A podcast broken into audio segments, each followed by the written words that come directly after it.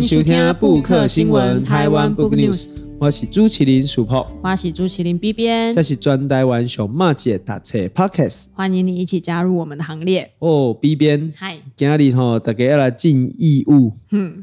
像你这个让他讲晶片小白，对，我跟晶片一点都不熟。哦，晶片一点关系，啊，不过你有领六千，对，大家都有领到啊。哦，大家都有领六千，哦，嗯、这六千其实跟这个高科技产业的这个税收的贡献有关系。嘿，对。哦，所以就讲大家今日透过今日这部未来介绍的，其实就是我们的这个护国神山台积电。哦、对，护国神山台积电，讲到台积电，刚刚节目。开始前才在聊说，嗯，晶片到底是什么？我今天晶片小白来说说我对台积电的印象就是，我要买 iPhone 前，然后就在查新闻，查查查，就说，哎，这一款 iPhone 一的晶片是台积电啊，是韩国 S、哦、S 牌，然后那时候大家就在吵吵说啊，那买到台积电就赚到，买到 Samsung 的就比较吃亏，这样就有这个谜这一个谜团。可是对我这个晶片小白来供的是，嗯。哦，买到台积电啊，因为台湾做的，我较欢喜；然后 啊，买到 Samsung 的啊，因为是韩国做的，所以可能没有那么开心。对我来讲，可能就这个差别。可是实际上，它的细部的差异是什么？老实说，我蛮不知道。嗯，啊，今日咱要介绍的，其实是我可以说是个人认为是基尼上重要的一本册。哦，当然我们每次都这样骗人啊！啊，总是要这样子，大家才会点进来听呢、啊。是，不过哦，今年加重要册是因这一本叫做《晶片战争》。嗯，哦，啊，这本册重要是因为最近其实常常流传很多什么这个去台化啦、毁、嗯、台论啦，对不对？以美论啦，哦，那。就是质疑说，是不是我们这个台积电这个护国神山要被美国挖角啦？哦，因为台积电要去美国设厂这件事情，才引发这一些讨论。是、嗯、啊，就很奇怪啊，去中国设厂就没关系啊，去美国设厂就说，哎，是不是要掏空台湾？我也觉得这种双标也是蛮让人家觉得。很头痛啊！对呀、啊，因为我们的各个产业其实也在世界各地设厂啊。那为什么台积电在美国设厂就会被讲成是好像整个台积电要往美国依附，然后我们的神山就要倒了呢？啊，某可能性其实就是因为它太重要。嗯，就是说护国神山哦，这台积电这个晶片本身对于台湾目前可以说是一个很重要的产业。五郎的工，这也是一种细盾。嗯，哦，就用细啊沙子有没有那个细？一个石头加个夕阳的夕，嗯，对不对？这个东西所做成的一个保护台湾的一个机制，嗯，啊，因为保护台湾，所以才会怀疑说，哎，是不是以后这个护国神山被挖去美国以后，是不是就台湾就会被美国放弃？哦，还是说美国故意要趁这个时候就把台湾重要的产业挖走？哦，所以其实这个今天来讨论这本《晶片战争》，其实我是觉得。很重要的是透过基本册一些了解，工好像不是这些人说的这样子诶。嗯，所以看完之后，我这个晶片小白就会变成晶片的。嗯，也不能算高手，可能看厉害点淡薄啊。啊，继就也在怎样讲，到底这个重要的产业是怎么来的啦？哈、嗯，所以我们先请 B 边来跟大家介绍一下这本书。好，这本书叫《晶片战争》，然后根据我，因为毕竟我就是对晶片没有兴趣的人，所以我每天会认识到这本书的行为。我打刚才刷排行榜，要看一下书店的排行榜，它一直在排行榜上面，然后就会很好奇说，哎，想赚。看起来题材这么硬的一本书，不但在书店就是这样铺天盖地的，然后在排行榜上面也一直都在很前面的名次。然后另外一个就是我在读墨的电子书的社团里面看到大家对这本书的高度的讨论，哦、甚至对作者这个人高度的讨论。为什么？因为电子书来对完本博作者简介。嗯，哦，啊，那给那里听到这集，你开一杯电子书，你就会发现，哎，里面有作者点简介啊。那为什么就是之前在吵什么呢？因为每个出版社在做电子书的时候，不一定会把这个放进去啦。好啊，有些人看了书之后觉得，哇，这本书真的太好看，太精彩了。回头查作者，哇，作者好年轻，好厉害，怎么会写的那么厉害？那这个简介应该要放在书里面啊，所以就回头去要求出版社跟平台吧。简介放进去。哦，所以这是题外话，就反而是让我哎、欸、对这本书勾起了一点点好奇，就哎、欸、怎么会有一本书是大家看完之后觉得说你没把作者简介放进来，是你们有缺失。我是觉得可能是因为很帅的关系哦，所以他是要拥有那张照片，是不是？吧。如果看，我是觉得哎、欸，真的蛮帅的，是蛮帅的啦。就是如果以就是你知道高加索人的标准，算是蛮帅的。好，那我们回归正题来介绍这本书。这本书的作者叫做克里斯米勒。哦，那他现在呢是在大学任教，然后也写过很多书。那他专长是研究美国跟俄国的历史，所以呢，他才会把他的这个研究的这个重心呢，去放到说，诶，半导体到底为什么在这个美俄之间的冷战关系的时候，半导体扮演了怎样的角色？所以决定以晶片作为主题，展开了一个很庞大的研究。那我就有查到一个书评，就说，哦，基本册。我们尤其写过硕士论文或博士论文的人，你看到一本书，你会觉得，哎，他有没有研究的扎不扎实？你就会先去翻他的那个参考资料。嗯，好，说这本书的参考资料达四百多笔哦，很多资料嘞，很多资料来源，然后各式各样的。这本书呢，之所以在台湾前阵子有一点讨论度的，是因为公啊出版社跟一些媒体方就邀请这个作者来台湾。为什么？因为他在书里面当然就提到了我们的护国神山台积电，他就邀请了这个作者来台湾，跟台积电的张忠谋一起座谈，然后也有一些呃媒体的专访啊等等的曝光，所以也可以看得出作者对台湾的。晶片啊，半导体产业的确是存在着一个怎么讲？这是一次他研究的重心，所以他也会愿意来台湾。其实外国作者来台湾真的是很难得的事情。过年出版社嘛有重视啦。对，好、哦，对这个，所以我们才说基本册是真重要。对、哦，那之所以它叫战争，我也很好奇啦。那所以晶片小白，等下就要来问问看世博说，哎，想那晶片对于台湾这么重要，那晶片为什么会引发？我们会害怕说，它会不会呃，我们失去它之后，台湾会不会就瓦解了，或者是台湾的经济会不会就少了一根最重要的台柱？好，那会不会又每一次只要一谈到晶片，好像就会谈到我们跟无论中国、美国，甚至是韩国之间的这种竞争关系？然后晶片是可以这么单纯的被复制过去的吗？晶片产业真的是可以这么？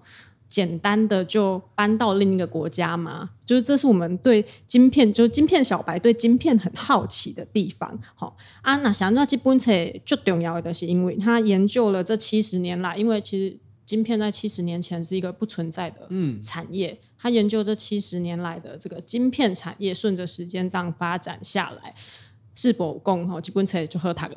对，我刚刚用这本册好读，哦，陶杰马时间。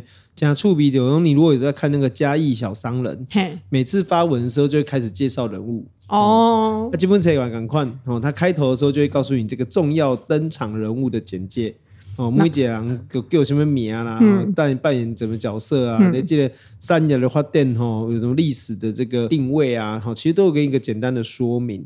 然后我认为讲这本册加重啊，是因为其实它等同于这个世纪跟上个世纪的那个枪炮、细菌与钢铁。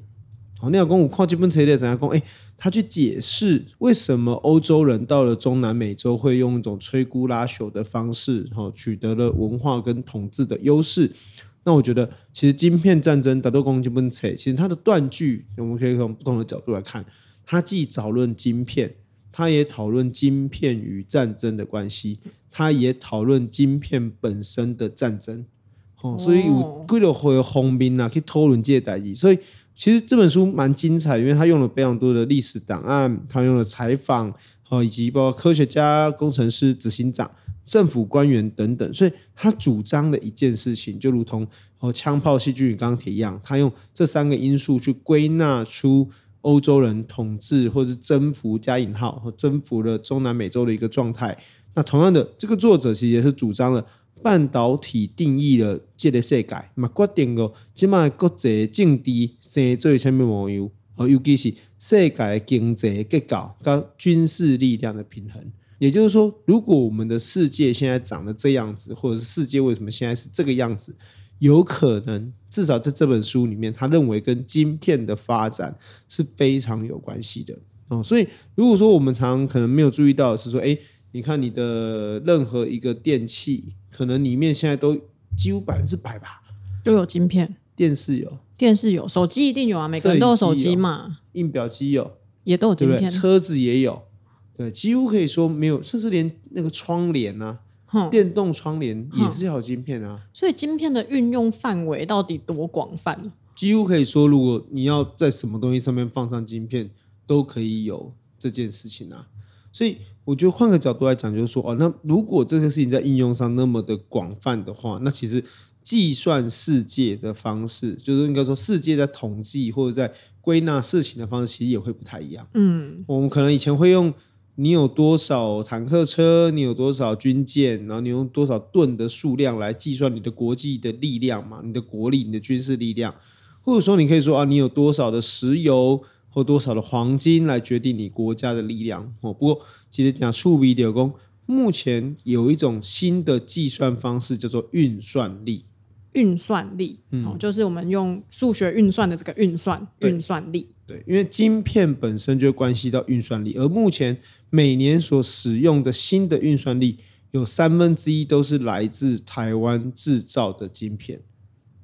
丁仪是工转世改有三分之一在运算的能力，它的物质基础都来自台湾。台湾小小的这么一个台湾，对，所以为什么那么重要？乃至于说，当晶片已经取代石油，哦，那运算力的生产基本上又是一个复杂的控制点的时候，那。台湾为什么这么重要？其实就可以理解哦，所以大家才会担心说，这个产业一旦移出之后，好像我们的国力就会马上咻的衰退下来。这当然是一个顾虑啊。哦，所以这个前面的那个毁台论才会有这个说法产生，就对了。不过这里面也涉及到一件事情，就是说，如果一个东西可以是那么简单，就从这个桌子移到那个桌子，那可能是就会被烦恼的、被担心的事情。可是如果当它是一个很庞大的产业，乃至于每个环节都已经高度细致化的时候，那它真的有这么容易吗？嗯，哦，比如说你可以在这个球队里面是中外野手，你到另外一个球队你可能是中外野手，对，或者是你可能可以把不同的守备位置，然后工具人，你可以兼两个到三个守备位置，但是。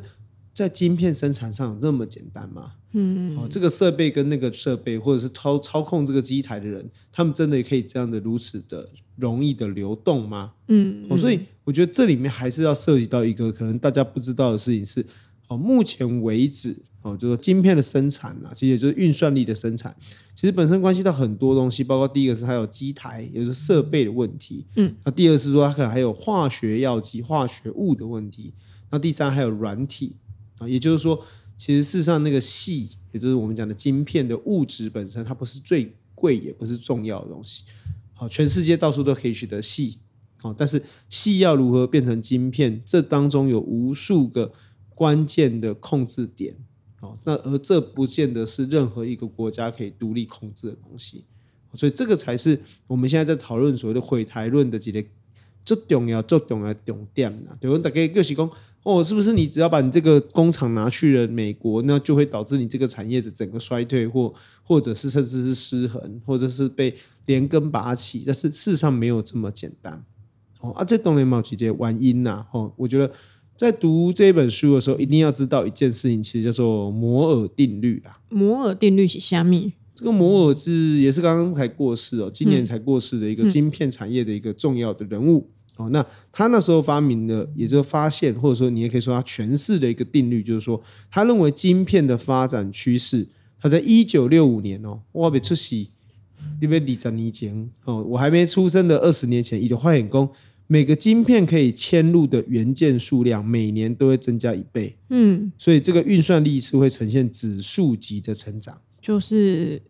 哎，数学太烂，现在正在想增加一倍，下面艺术？原本一会变二，二明年就会变四，四明年就会变八，对，是这个意思。对，倍增至少就是这样倍增，至少至少倍增。可他一九六五年就发现，然后距今已经快六十年前了。对，这有一个直接的问题是说，当他用这样的速度在成长的时候。嗯它就涉及到，它可能不是一个人，就是这个产业从头到尾都很难是一个天纵英才的故事，嗯，而是它可能必须是一群人，那物理学家、电子工程师、啊制造专家、供应链专家、行销经理等等，一群人才能够完成这个产业的可能发展。尤其是它也涉及到一个我们刚才讲的摩尔定律，如果造价更的这个成长速度之快，它会导致一些延伸出来的状况。延伸出来的状况是那好的状况还是不好的状况？以招家订单人在刚对掉是这种状况吗？一个中性的解释。嗯，任何状况都有可能，不过，嗯，这个行动的速度太紧，它会导致一件事情，是它必须追求效率，嘿，然后以及追求每一个环节的集中处理，于是就会形成另外一件事情，就是分工。嗯嗯嗯，那分工以及全球化。嗯，所以，嗯、哦，分工，所以很多让很大讨论共点。我们这个晶片小白帮大家拉回稍微前面一点点，前面有讲到运算力的关键有三个：机台、化学物跟软体。那处台湾这边是控制晶片的。制造嘛，可是我们没有制造机台的能力，意思是我们机台是要靠会制造机台的国家来供应。那现在主要的话就是荷兰会供应机台，那台湾用这样的机台，然后我们拥有了人才吗？还是说我们拥有了怎样的优势，让我们可以去做到这个就技术面的东西？我们可以拥有奴才的。我我被公告就中性的呀，然后第二来也是拥有勤奋、刻苦耐劳的台湾人，好，然后拥有技术，然后我们可以去做这个东西。可是化学物这一块也是要仰赖其他国家吗？就是高度的分工啊，哦、就是说每一个环节都有一个最擅长的人或团队或国家所组成的这一个产业链，嗯哼，它会形成一个最直接的，其实是不容易被抄袭，嗯嗯，或者是难以抄袭。因为每个环节都有一个互相配合的人，所以它就是一个 teamwork。对，好，那回过头来，它就不只是个人的 teamwork，它甚至是 country，就是国家的 teamwork。对，就是国家跟国家产业里面彼此结合跟配合。所以，这个晶片的全球化其实远比我们后来讲全球化的时间其实更早。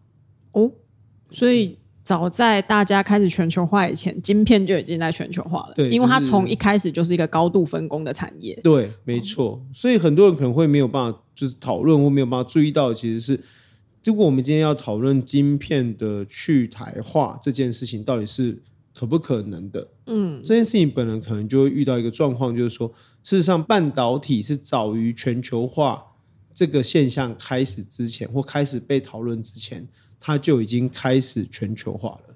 嗯，这个全球，所以等于台湾加入半导体的全球化这件事情，比台湾其他产业全球化还要再更早。没错。那相。相对之下，台湾的这个台湾的这个重要性，其实是远超乎我们现在可以想象的吗？或者说，它在相形之下，会在最近这二十年来更为重要。嗯。尤其是疫情这几年。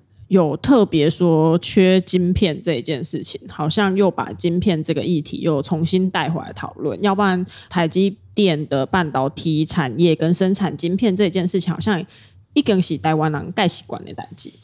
那有一个问题就是讲，一方面是全世界需要这类晶片的需求，其实是一直增加，它不会减少啊。对。对啊，有你几台车要需要的晶片，可能从五片变十片，十五、oh. 片、二十片，只会越来越多，不会越来越少。各个各个物件都是如此。嗯嗯嗯，嗯。那第二是说，当然疫情有影响。嗯。不过我觉得还是回归到一个实际的问题。我们刚才讲到就是说，台湾的晶片全球化早于全球化。嗯。但是也是因为这样的关系，所以它导致了高度的分工。嗯。而分工的下一个问题就是，它有可能也会率先的。去全球化，嗯，也就是说，它可能会仅守于少数的国家的少数的企业形成的一个企业联盟。哦，所以一个艺术的施工，因为它提早了全球化，所以已经投入这个产业的可能固定的这几个国家，已经变成是这个产业的龙头。龙头，你哪把狼狈来走，其实也很难介入了。啊，也很难复制了。尤其是有加上一件事情，就刚才讲的疫情跟所谓的美洲贸易战，嗯、然后以及美国对中国之间产生的科技戒心等等，都让美国会对于中国在晶片产业这一块的发展更具谨慎的态度。嗯，而这更具谨慎的态度，其实就会第一个就是政治，反而回过头来变成经济促成了政治的全球化，或者是彼此的配合。嗯，但是现在也遇到一个状况，其实是。政治也促进了经济重新思考，这个全球化会不会产生改变？嗯，就是说这个量变产生质变，质变产生量变。嗯嗯，就过去我们可以接受半导体在中国产生产，对，然后部分可能即使是低阶的，可是随着政治的局势的改变，有可能会甚至希望它只能生产更低阶的，或者是当大家持续进步的时候，你只要不进步，你就是落后。嗯，这都会产生是一个后续的一个发展的情况，所以这才是晶片全球化的一个有趣现象，是它率先早先于全球开始全球化，但它也也可能是早先于全球开始去全球化。嗯，我觉得这个才是这个是我觉得蛮有意思的地方。而且这里面也可能会讨论到一个问题啊，那那为什么今天我为什么不要抄就好了？嗯，我我给你买几台车，把车来对晶片偷偷出来，嗯嗯，对，那我是不是也能够 copy，也能够仿造？我觉得这个也是很多人会提出来的问题啊。对，因为。中国或者是他们去，无论是抄我们还是抄别人，他们好像很擅长的工技术可以复制。比如说很多我们农业的技术，好像到那边哦被复制过去啊。是讲咱进讲台商嘛，点点听点工哦，什么样的技术被中国抄过去？啊，想那芯片产业是一个不容易被抄袭的，除了刚刚讲的这个高度分工嘛，因为。他好像也不是机台搬过去，他就可以开始生产。事实上，他也买了很多机台啊，但是他还是做不到。他也是从世界各地买了很多机台去俄罗斯，嗯，来做他的晶片，嗯。可是我们刚才有提到啊，我们提到什么？提到摩尔定律啊，嗯、对啊，就是说，只要你没有办法掌握先机，嗯，对啊，当你拿到这件事情，你开始 copy 的时候，嗯哼哼，那即使你做出来了。那你还是落后他，因为有可能五可能哎，隔年再隔年，大概一根进步到八倍、十六倍的时准，他还在两倍那个阶段。没错，哦、就是说你会永远处在一个永远落后的困境。所以，其实基本上来电毛节重点的工，你透过俄罗斯的知识跟经验去谈，其实现在的中国到底对于晶片产业上面能不能追到美国超英赶美，乃至于说能不能做到这个晶片的这个自制。我觉得这已经提出了一些蛮有趣或蛮值得讨论的，因为今嘛的几个问题嘛，就讲美国人要把台湾的晶片拿走，然后台湾的晶片就会都打，嗯啊，中国好棒棒，中国会这个很强，这个中国会这个晶片产业会迅速发展，然后得到自治，乃至于后续这个自我研发的能力等等。我觉得它是两个同时存在的不同的论述，嗯嗯嗯，但是在这不同的论述里面也会出现一个。值得讨论的事情是，代志真正有公人行为这么简单吗？真正是那搬鬼的赛啊吗？对哦，哦，所以从俄罗斯里面的案例，其实我们可以回过头来看中国在晶片产业上面可能发生的问题。哦，因为他们本身的政治局势造成的嘛。啊喜公他们本身的产，就是比如说像刚刚讲的，你只要一旦跟不上，就永远跟不上。可是这个跟不上到底是什么东西导致的？人吗？还是其他一些重要的书啦？嗯、就讲，之前我一个朋友啊，伊就讲伊去中国做生意的时阵，伊去做事啦，毋是做生意。啊，伊去做事的时候，伊迄间公司就讲在做晶片啊。啊，当然伊也做行政，所以伊就无啥物感觉。他有一天疫情发展的时候，他们公司就变成一间口罩工厂。诶、欸，这么快就可以转行了？对。这么容易，那么容易就转型，转转行了，嗯，是转行哦，甚至不是转型而已。所以这里有一个直接的问题，就是说，到底中国在过去做着这么多的对晶片上面的一个研发，到底是有好个不？嗯哼，还是光光淡的注意？哦，其实有一个人有提出一个说法，就是说，中国在过去的这个经济发展的一个过程中，它的果实并没有投入在基础科学的发展。嗯，也就是说，太多的经济果实被拿来，比如说炒房啦、买地啦、嗯、盖房子啦，或者反正做一些所谓的硬体建设啊，在应用层次的东西，可是没有人做基础的东西。嗯，但是晶片本身偏偏就是一个非常需要基础科学的一门产业。所以，我们现在如果听到中国宣称他们可以制造多少的晶片，还是说他们拥有多少的晶片技术，一起也是要存疑的嘛？引进嘛用诶晶片。多数还是来自于其他国家制造的吗？我觉得这里面还涉及到一个，就是说，当你的设备掌握在荷兰，而荷兰跟美国之间的关系如此紧密，也受到美国的。管控的时候，嗯、哼哼，那你没有机器，就如同你没有雕刻刀一样。嘿，那你没有雕刻刀，你怎么会刻得出晶片？对啊，那可能做得出来。对，所以当然很细致的部分我也不会懂啊。对对对，当然我们把我我都跟你讲，这个晶片是怎么刻出来的？大致上可以解释是说，我会把晶片泡在水里面，然后透过光的折射。然后折影，然后在这个晶片上面留下痕迹，嗯嗯嗯，那个痕迹可能都是我们看不到的痕迹，而且真的是我们无法想象跟我就是比较难理解的一个很精细的一个产业。对，然后再从那个痕迹去刻出晶片。OK，嗯，那这就绝对不会是用任何的雕刻刀或任何手艺再精巧，不管你是蛋雕啦、核桃雕啦，还是都没有办法做到米雕啦，哈，那都是不可能做到的事情。所以从这个角度来看，就是说，哦，那。那晶片的制作如此的困难，那可是对于中国这样的一个国家来说，它过去仰赖的，希望用透过国家的力量去做，它里面也可能也出现了跟苏联当年的苏联一样的问题，就是说它本身在晶片发展过程中是高度的政治干预。嗯，好，那第二是说，他们对于军事客户是高度的依赖。嗯，他们的军事客户的是。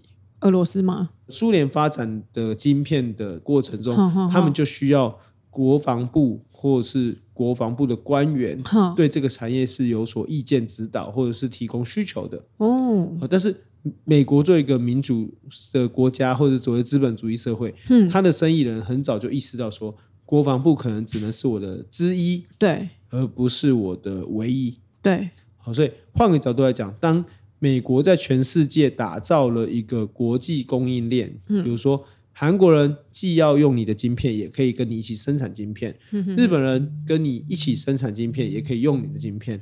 包括台湾也是建立了这个国际的供应链或供需网络的时候，就苏联跟中国而言，他们基本上都在仰赖内需去这个消化它的晶片产能。啊，就跟气铁啦，他意思就是说，就减少了竞争，减少了刺激，当然自然而然，这个产业的发展就不会这么的快跟蓬勃。嗯嗯嗯，所以来对的这本这主要的内容就是在公公这个晶片到底要怎么去台化，去台化可能吗？乃至于说晶片本身未来中国到底有没有机会迎头赶上？好，乃至于如果中国从没有人阻挠都有可能很辛苦。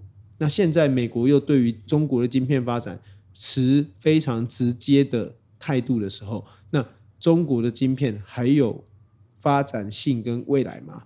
哦，所以其实这个晶片战争，我们才会讲说，它的第一步是在讲晶片产业是怎么发展的。嗯、第二是它会讲到晶片发展跟战争的关系。嗯，好，比如说越战，他就说越战是第一颗把飞弹上面装了晶片。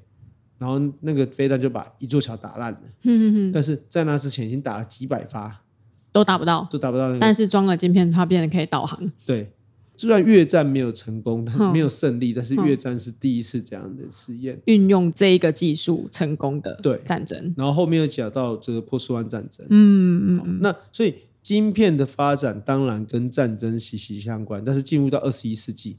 晶片的制造本身已经就是战争的一个形态了。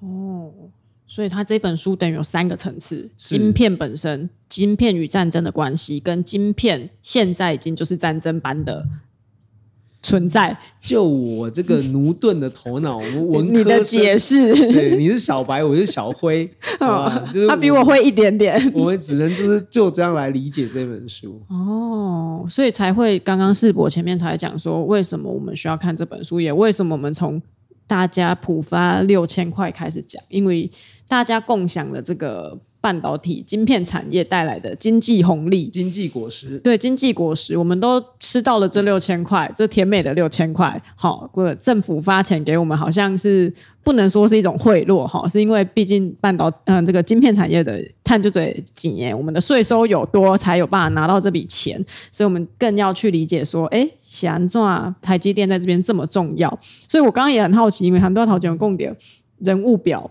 第一个他就放张忠谋，对，很想打电话问天下出版是英文版，英文版也是张忠谋，还是台版才放成张忠谋？因为毕竟总要让台湾的观那个读者一拿起来，是，然后先看到一个认识的名字，你就会觉得这本书对我来讲是有有需要看的，然后是很必要的一本书嘛，对不对？没错，没错。那当然，压力。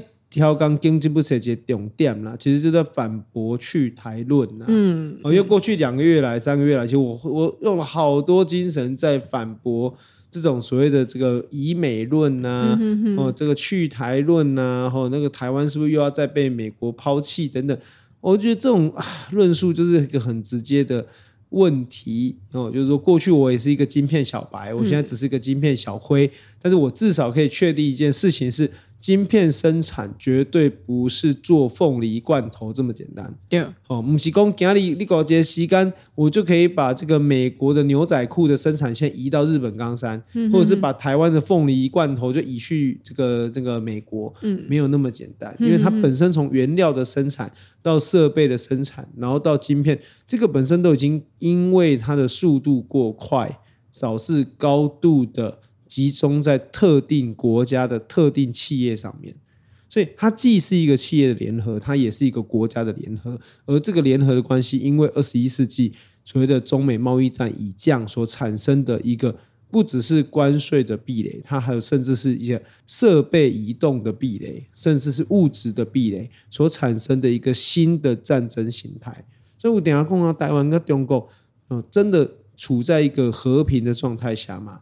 其实这个对抗是早就形成的，这个世界之间的在各个环节上面的彼此冲突，乃至于彼此设限的情形，其实打刚都会发现啊。你不知啊你啊，嗯，你打刚虽然说，哎，可能大家都以自己拥有一点点台积电股票为荣，嗯，或者说自己作为一个奈米小股东，嗯，可是你可能真的不知道这一个产业或这个企业跟台湾的关系到底是什么。所以，以晶片小白来总结这整本书的话，的是晶片产业不可能这么轻易的被复制。就像我们现在要花很多的时间去光去理解晶片产业，就已经这么的复杂了。那它的复杂性不是我单纯的脑袋就可以轻易的解说。那它的复制的可能就也绝对不是那么的简单。我们要理解这个产业就已经这么的困难了，代表它背后的这个结构。我觉得讲一个简单一点好，以刚刚那个凤梨罐头，虽然我们不是就是轻视凤梨罐头的制作，可是就就比如说我现在想要凤梨罐头，我就会知道说哦，凤梨罐头可能的生产流水线可能的是哦啊，翁来来塞塞啊下下料，就是那个。罐头有一定的大小嘛，所以我就把它切到一定的大小，然后把它呃填充那个凤梨罐头都会有那个甜甜的那个汁液嘛，嗯、对对对，腌制起来，然后哦可能需要一些烘起来一些加工这个密封的技术，密封技术结束之后得当进入包装的流程，就是我用我简单的脑袋可能可以稍微思考这个凤梨罐头可能的产线，可是我完全无法想象晶片的产线。是长什么样子？就当你完全看不回去，你那会知道讲为什么这一块是良品，那一块是不良品？对啊，你在肉眼是完全看不出来的。对，而且我现在完全像你刚刚讲的什么水的折射，我现在完全无法想象到底要怎么把那个小小这么这么这么这么小的东西做出来。可这么小的东西做出来，却是会影响全世界的。所以呢，其实今天透过这个书籍，其实我们是希望大家爱去看啦，嗯、哦，对，爱去看这本书。芯片战争，因为其实透过这本书，你可以理解台湾的产业，也可以理解台湾在世界的位置，也可以理解目前世界发展的样态。有任何意见或者想推荐什么书籍，我们来节目聊聊，都可以到我们 IG 或者写信给我们哦。我们的 IG 是台湾 Book News，我们的信箱也是台湾 Book News 小老鼠 gmail.com。嗯，感谢你的收听，布克新闻，我们下周再见，拜拜。拜拜。